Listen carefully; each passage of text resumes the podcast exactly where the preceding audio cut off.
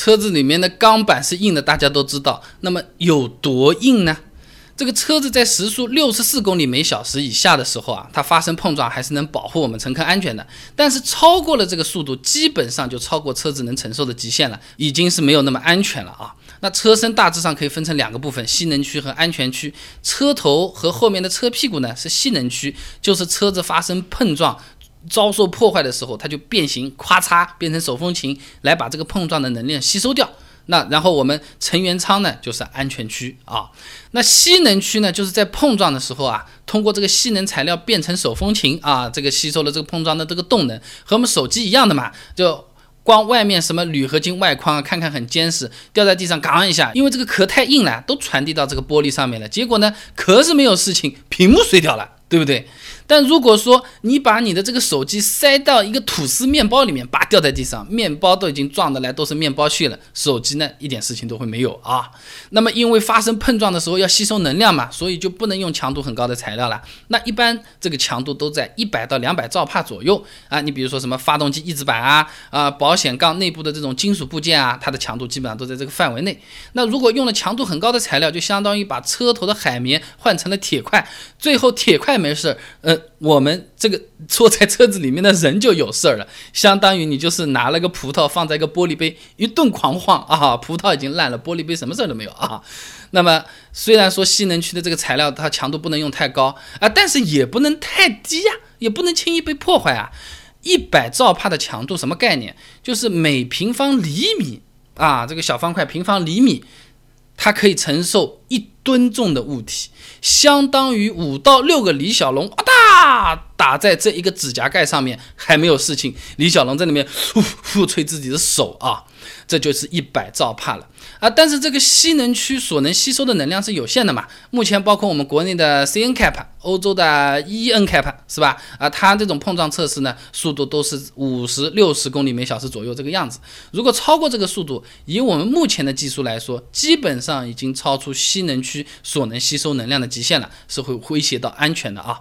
德国的全德汽车俱乐部 ADAC 啊，他拿两款相同的轿车做实验，时速六十四公里每小时的时候，砰撞一下，车门还能正常打开；八十公里去撞的时候，驾驶舱就开始受到影响了啊。也就是说，我们大多数能买到的车子，超过六十四公里每小时。基本上就不是这个车子啊能不能吸能的问题了，安全区都有可能发生损坏，就有点手机外面套手机壳，葡萄放在玻璃杯的那个味道了。葡萄本身开始要承受这个冲击力了啊。那么车身这个安全区，呃是要保护我们乘客的安全的，所以它主要是有一些。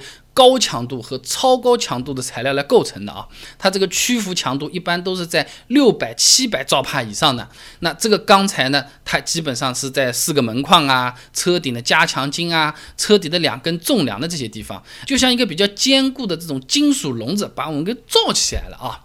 那有些车子，呃，最牛逼的安全著称的沃尔沃啊，那车身的这些关键部分用的是硼钢材料，它的这个屈服强度啊，甚至超过传说中的钛合金，哎，就是我们。经常说的那个镶在狗眼前面的那个钛合金啊，它能够达到多少？一千四百兆帕，甚至是以上。它这个强度是车头部分的七八倍啊！这种高强度材料做的这种防撞钢梁啊，手枪子弹都打不穿啊！那美国公路安全保护协会那个变态的 IIHS，它有测试啊，一般的车子呢，车顶大概能承受两点五倍到四倍自身的车重。而不发生超过十二公分的这个变形，也就是说，叠罗汉四辆车子叠在一块儿啊，有些重点的三辆车子叠在一块儿，最下面的车子也不会压扁死人啊。那么，虽然说这个车子啊是外面的这些软性的外壳再加里面一个坚固的框架组成的啊，但如果速度太快了，那这个结构也不起作用了。就算你把你的手机塞到这个吐司面包里面，你从二十楼扔下去，搞了不好，手机还是会摔坏啊。那福特啊，他做过的碰撞实验很会玩啊。福特做的那个碰撞实验是两百公里每小时的时速，唰就这么撞过去了啊。他这个碰撞能量相当于七十个到八十个手雷爆炸了啊。那最终的结果就是，原来四米多长的车子，嘣一撞，只剩下一米多长了，勉强还能认得出来它是辆车子。里面要是坐个人，肯定灰飞烟灭了啊。福特的车子。车身强度还算好的，基本上刚才说的那些硼钢一千四百兆帕的这种东西都是装上去的，只要是两百公里，什么都是徒劳的啊。那今天讲了这个车头啊、车尾啊、车身啊，保护我们人身安全，呃，这毕竟不太经常会碰见，对不对？我们更多时候开的时候会想，我开了条烂路啊，啊，很颠簸啊，我这个底盘会不会震坏啊、弄坏啊，对不对？我去查了下资料啊，就是说这个车子这个底盘它到底能承受多少的破坏？会不会像电影一样，一颗地雷砰一炸，这个车子是飞到天上去的呢？总统的那些车子，它的底盘和我们普通人又有什么不一样呢？哎，这个我开着开着这，地面有个坑，刹车也来不及了，咣当一下开过去，颠了一下，哦，会不会坏掉？关注微信公众号“备胎说车”，回复关键词“底盘”就可以了。那我这个公众号呢，每天都会给你一段汽车使用小干货，文字版、音频版、视频版都有，你可以挑自己喜欢的啊。哎，这路上经常碰到的减速带怎么过才不伤车？为了防止底盘磕伤，什么底盘护板、底盘装甲，有没有必要掏这个钱？关注微信公众号“备胎说车”，回复关键词“底盘”就可以了。备胎说车，等你来玩哦。